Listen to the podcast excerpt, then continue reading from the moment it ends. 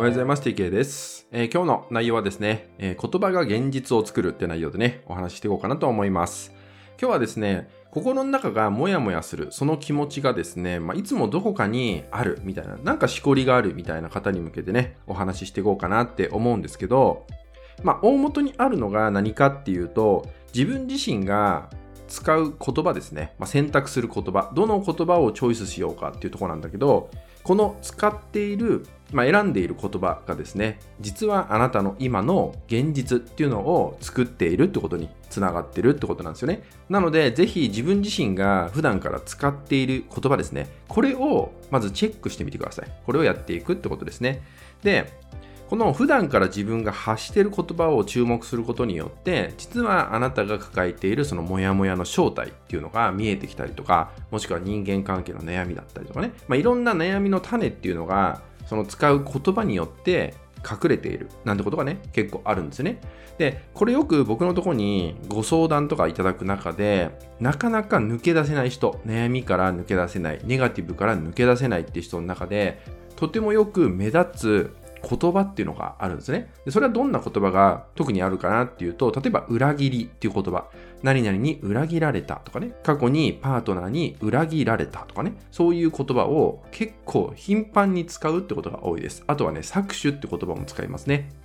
これはね、僕インスタグラムやってるんで、SNS なんかのコメントなんか見てるとそうなんだけど、搾取されたとかね、そう、パクられたとかって言ったような言葉っていうのをすごくこれも頻繁に使うっていうね。まあ何かあったんでしょうね。あったんだと思うんだけど、僕だってもちろんパクられてしまったことあるんだけど、別にそれをあえて公言する必要はないかなって思うんだけど、でもそういうのを言葉として選んでしまう、出してしまうってことがあります。あとは相手が理解してくれないとか、えー相手を責めてしまう。誰々が悪くて、誰々にこんなことされてって言ったように、多責ですね。相手を、誰かを責めちゃうみたいなね。そういう言葉をまず使ってないかっていうのを、ご自身の中でチェックしてみてください。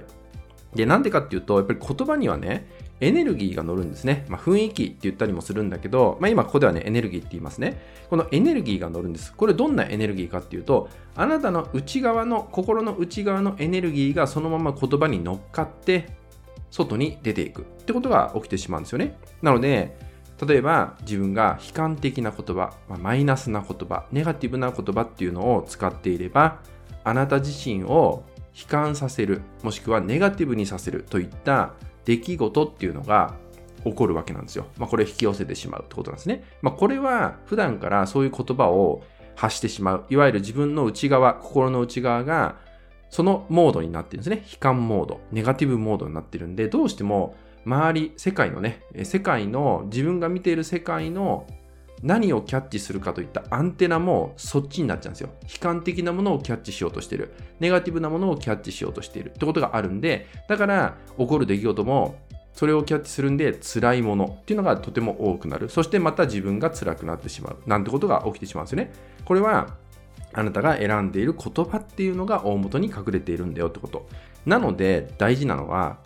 今から言葉を変えていくってことをやってください。今から変えていけばいいんです。過去は別にもうしょうがない。過ぎてしまったことだし、それまでに使ってきてしまったことはしょうがない。まあそれは一応経験として、じゃあ今から変えていく。それを大事にしてほしいですね。今から変えていくってことを、えー意識するってこと。なのでね、もっともっと自分自身をちゃんと見てほしいんですね。ちゃんと自分を見てあげて、あなたが、あなたの心が高揚する、喜ぶですね。喜んだりワクワクするような言葉を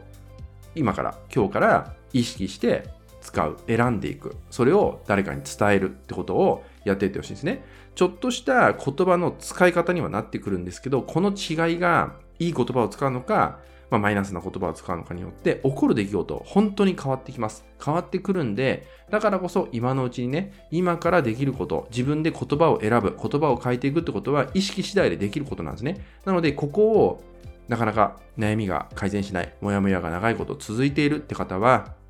ぜひ意識して言葉の使い方っていうのをね、えーやってみてもらえたらなと思います。